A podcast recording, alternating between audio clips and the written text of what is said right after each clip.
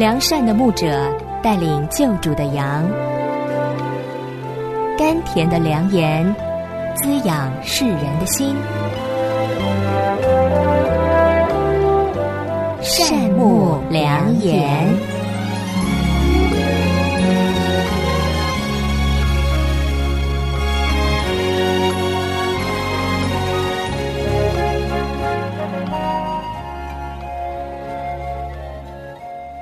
亲爱的弟兄姐妹们，平安！又到了我们善牧良言节目的时间，我是主持人杨谦。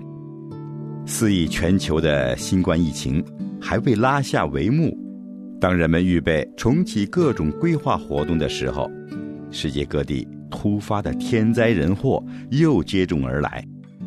北京以及周边百年不遇的洪涝灾害，山东五点五级的地震。美国和加拿大的巨大火灾又导致了几百人的丧生，许多人流离失所，失去了赖以生存的家园。这些难以悉数的天灾人祸，导致很多人都惶惶不可终日。启示录提示我们末期出现的各种征兆，警示我们那大而可畏的主再来的日子临近了，人人都要悔改。才会享有主耶稣基督救赎的恩典，进而饱尝生命平安的果子。无论世界风云多么变化，因为我们深知谁掌管明天。在善牧良言的这两期节目里，我们将聆听沈凌峰牧师分享的《教会需要传道》。愿那感动圣徒保罗和沈凌峰牧师的保惠师圣灵也充满我们。愿上帝赐给我们充足的聪明、智慧、能力和爱灵魂的心，去传播全备的福音，拯救那些被世界捆绑、灵魂毫无盼望的人们。让我们回应上帝的呼召。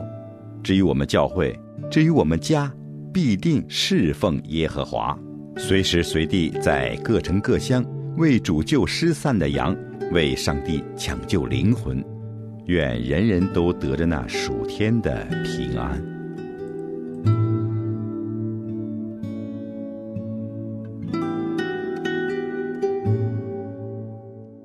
亲爱的弟兄姊妹平安。十八年前啊，在我跟我太太结婚之前，我们在多伦多那边参加了一个门训的营会，然后在那个营会当中呢，是第一次听见这首歌，第一次唱这首歌。嘿，内尼，然后就在那首歌当中呢，仿佛上帝对我们说话。我们把生命献上，当做活祭，献在他的面前，让灵火来焚烧我们，让上帝来差遣我们，来使用我们。我跟我的师母，我的太太，我们两个人都是很感性的人，啊，也是一个很努力追求去单纯爱主的人。而且我那个时候，我太太已经读完神学，我也被神呼召，预备要走上侍奉神的道路。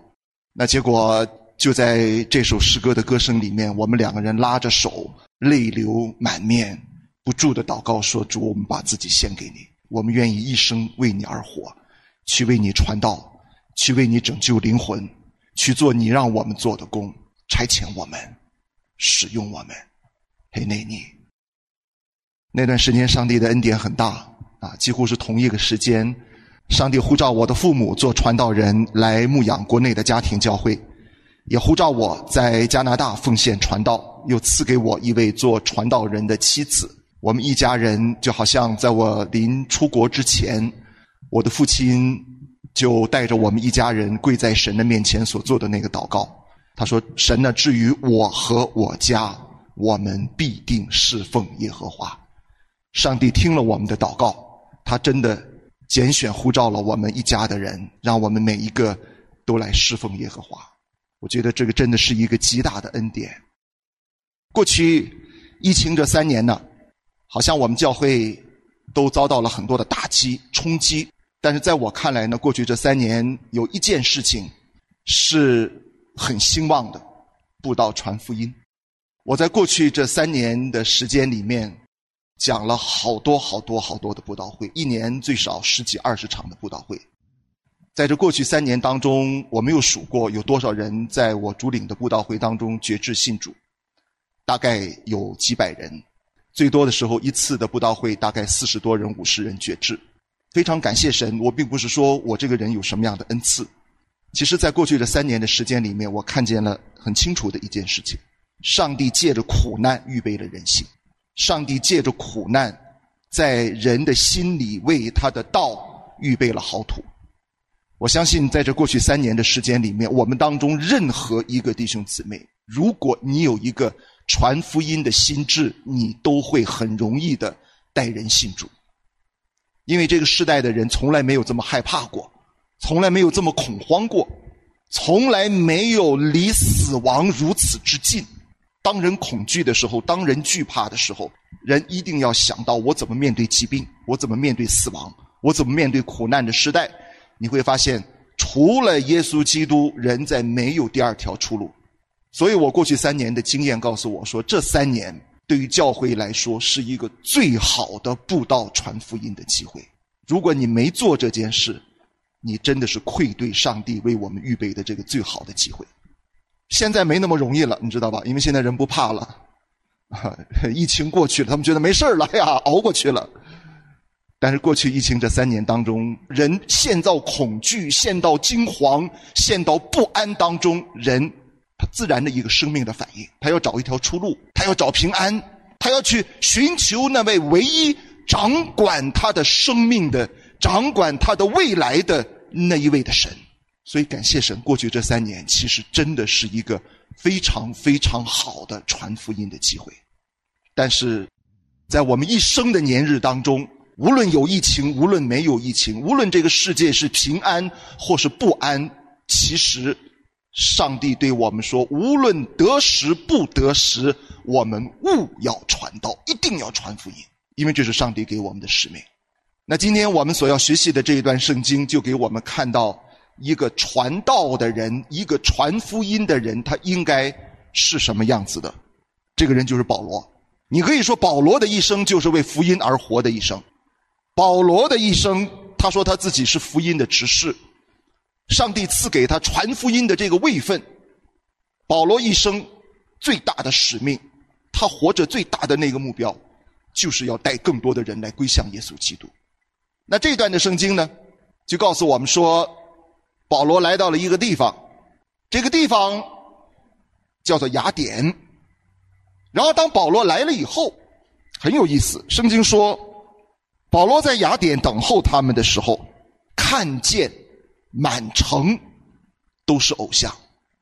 这个是一个传道的人或者教会第一件事情的第一个特质，就是你的眼里一定要看见。保罗眼里看到了什么？满城都是偶像，对不对？当圣经这么记载的时候，你一定有一个很直观的感受，就是雅典是一个偶像之城。那你的这个感受对还是不对呢？对，也不对。雅典的确是一个偶像之城，但是雅典可不单单只是一个偶像之城。雅典是人类历史上最古老也是最伟大的城市之一。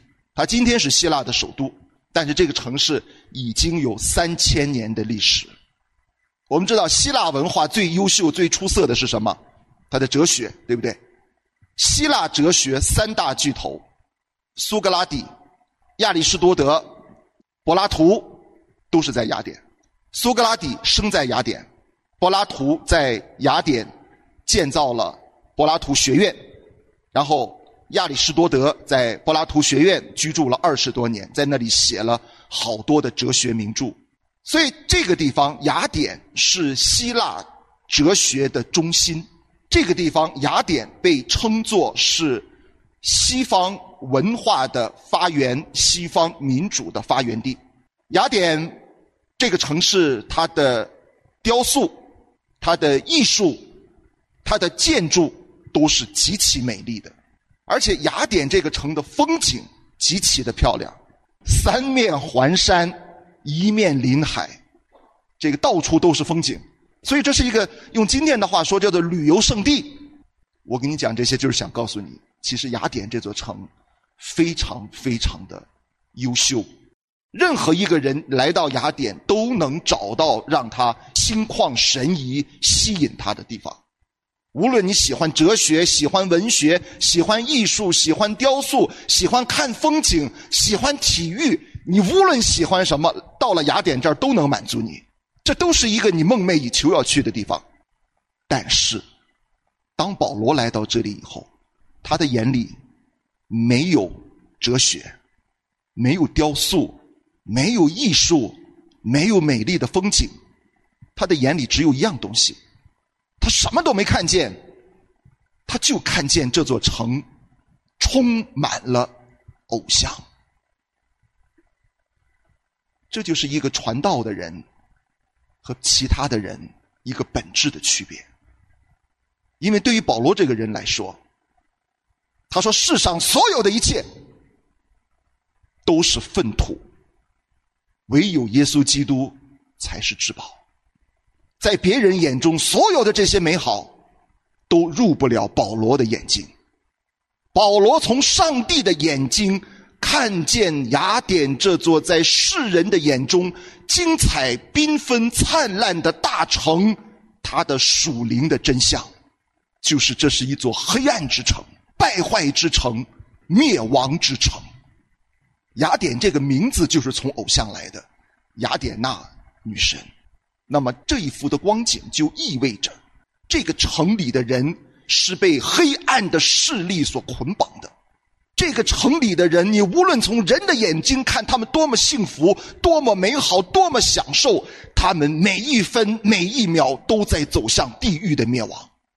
这才是一个传道的人眼睛里要看到的那个属灵的真相。如果你的眼睛看到的只是风景，只是哲学，只是文化，只是艺术，只是所有的这些美好，你看不见这个世界那被魔鬼、被黑暗的权势所捆绑、所笼罩的那个属灵的真相，你不会去传道的，你不会成为一个传福音的人的。人的心里有什么，人看出去的就是什么。你心里装着的是对世界的贪爱，那么你的眼睛里就只能看见世界的这些繁花似锦。你的心里面装的是上帝给你的使命，那么你就从你的眼睛里看见这个世界当中那些需要听福音的人。好多年前啊，我们原来的教会当中有一位很可爱的执事。啊，他是个做生意的商人，很成功的商人，但是他也很爱主。他后来他自己讲了一个见证啊，当然是他悔改的见证。他说他有一次啊，陪着三位牧师去中东短宣，然后他们到了那个地方以后啊，就打了一辆出租车要去他们住的地方。然后我们这一位执事啊，就坐在前排，三位牧师呢就坐在后排。你知道做生意的人呢都是非常精明的。做牧师的人呢，都是傻傻的，啊，通常是这样啊。其实我们原来也挺精明的，做了牧师以后就越来越傻了啊。结果我们这位精明的做生意的执事啊，突然之间发现那个司机在带着他们转圈绕远路，为要赚他的钱。结果那个执事呢，就把那个司机大骂了一顿。然后那个司机乖乖的、羞羞惭惭的、快快的把他们送到他们要住的地方了。然后他们付了钱以后下了车，三位牧师就把那个执事围在当中埋怨他：“你这个人呐，我们都把福音单张拿出来了，我们都准备跟他传福音了，被你这么一骂，我们都不好意思开口了。”哎呀，那个执事回来以后就说：“我要悔改啊！”他说：“我的眼睛里只看见了钱，三位牧师的眼睛里看见的是一个失丧的灵魂。”五月十二日是汶川大地震十五周年的纪念日。汶川大地震在我侍奉的生命当中，在我的师母侍奉的生命当中是一件大事，是一个转折点。当年我们两个人刚刚开始支堂的时候，在一个大的教会里面，我们要建立一个国语堂。我们第一堂正式的国语崇拜，就是二零零八年的五月四号。第一堂的崇拜，很多人很兴旺，我们非常的开心，非常的感恩。但是没有过多久，一个礼拜之后，突然消息传来，五幺二大地震，四川的汶川地震了。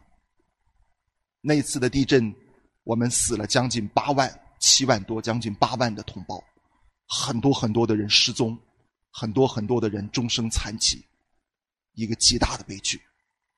我们就看着那个电视啊、电脑啊，那个新闻，那些悲惨的景象，那些到处的废墟。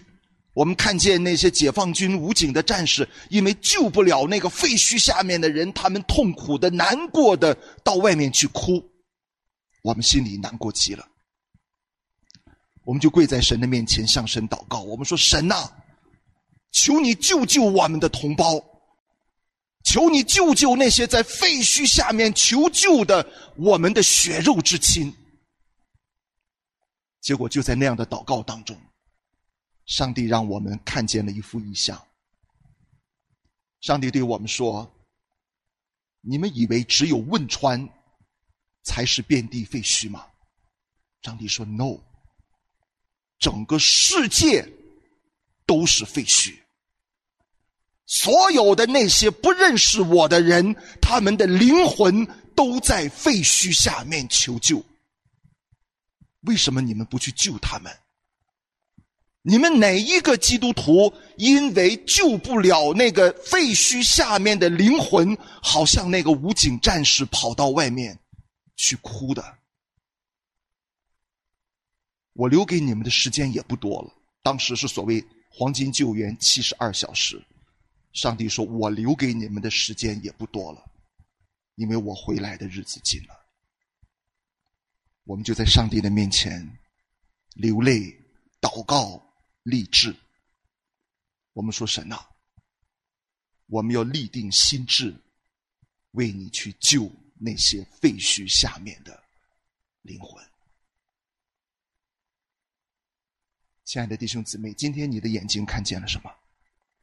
如果你的眼睛看到的只是在这个地方这么多好吃的、好喝的、好玩的，这么多让我们享受的东西。你怎么可能成为一个传道的人呢？你怎么可能成为一个传福音的人呢？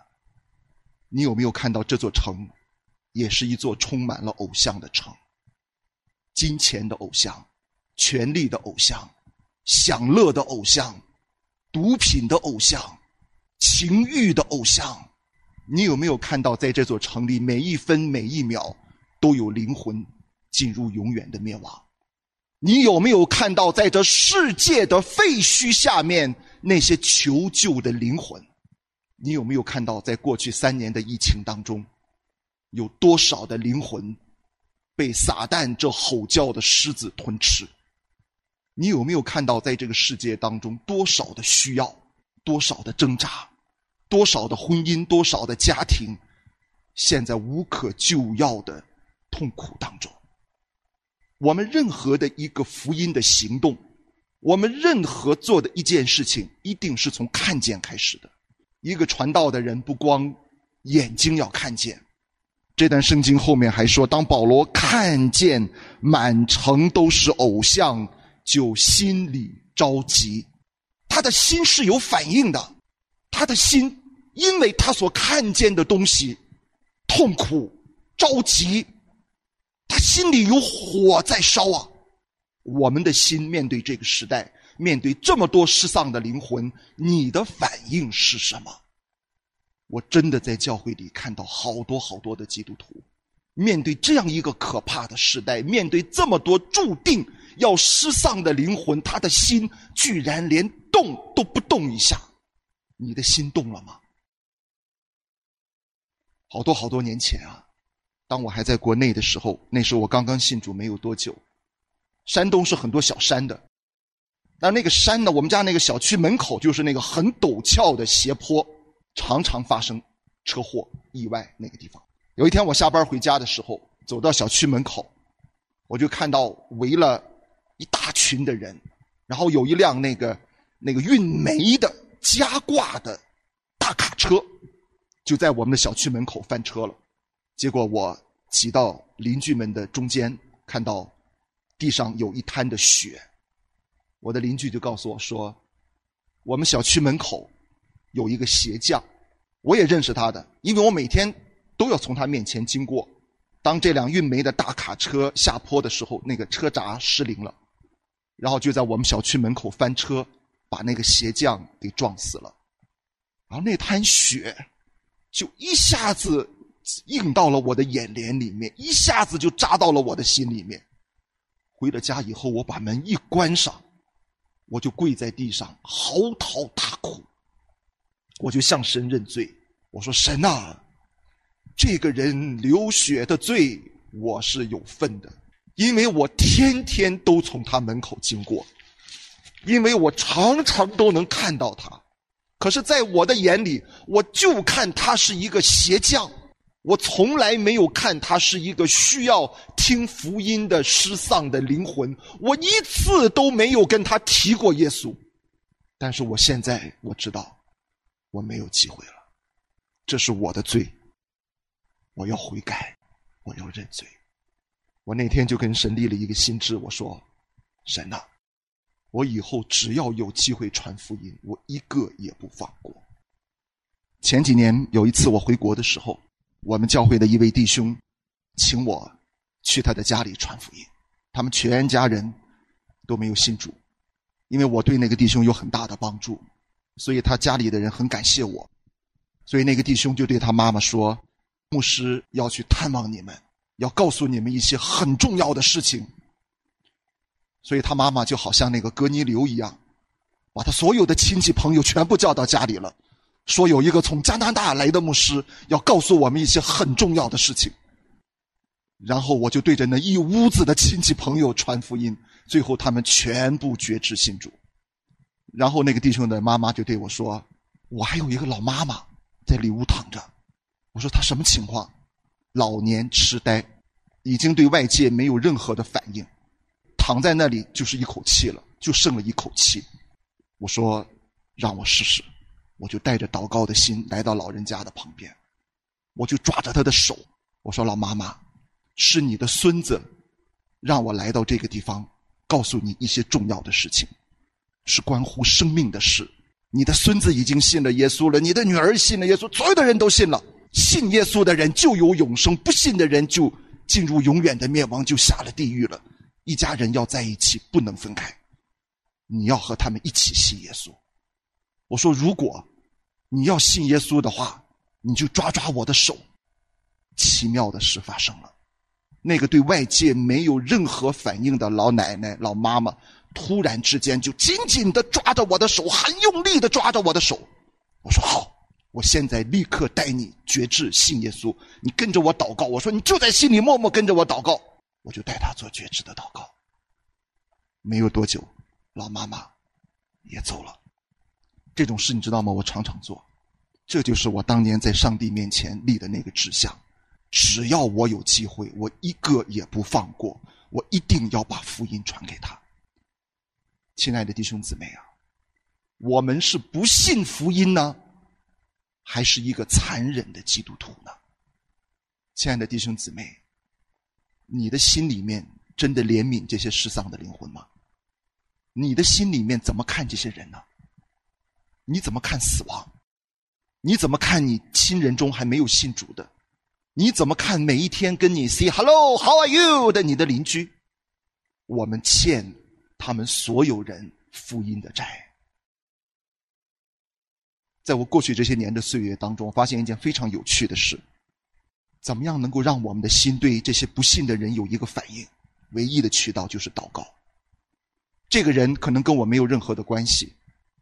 当我不祷告的时候，他是一个我生命以外的人；可是当我为他祷告的时候，开始他就成为我心里的人，他成为我生命的一部分了。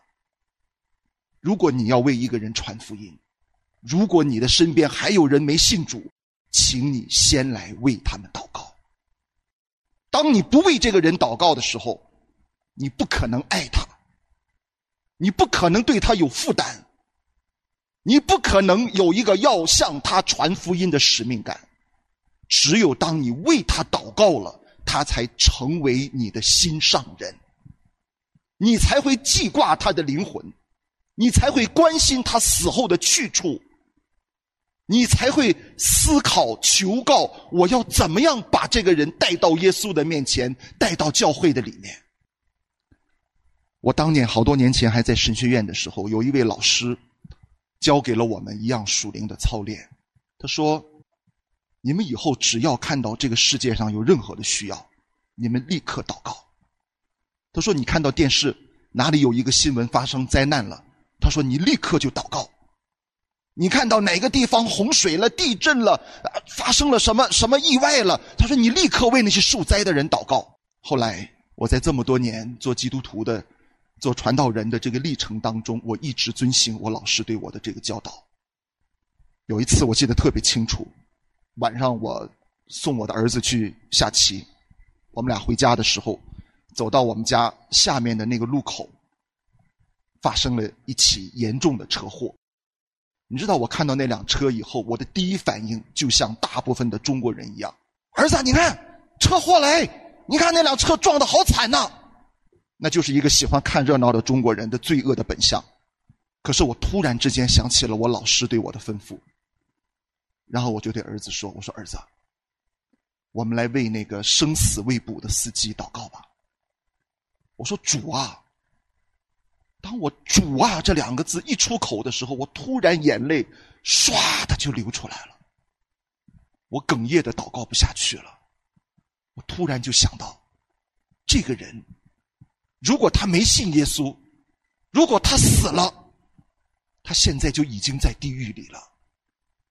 我就祷告，我说神啊，求你救救那个司机，给他一个听福音的机会。求你不仅拯救他的身体，也求你拯救他的灵魂。亲爱的弟兄姊妹，你为这些失丧的灵魂付上了多少的祷告呢？可能我们平常都是一个很好的邻舍，很好的同事，很好的朋友。很好的亲人，但是你有没有想过，那些我们身边的人，每天都见的人，他们如果没有耶稣，他们的人生的归处就是地狱。在你的心里，有没有对他们的爱？在你的心里有没有焦急？在你们的心里有没有常常为他们呼求神的怜悯、神的拯救呢？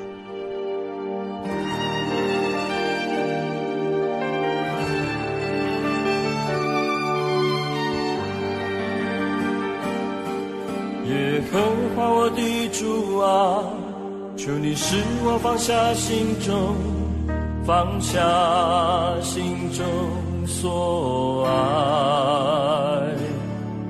耶和华我的主啊，求你使我打碎心中，心中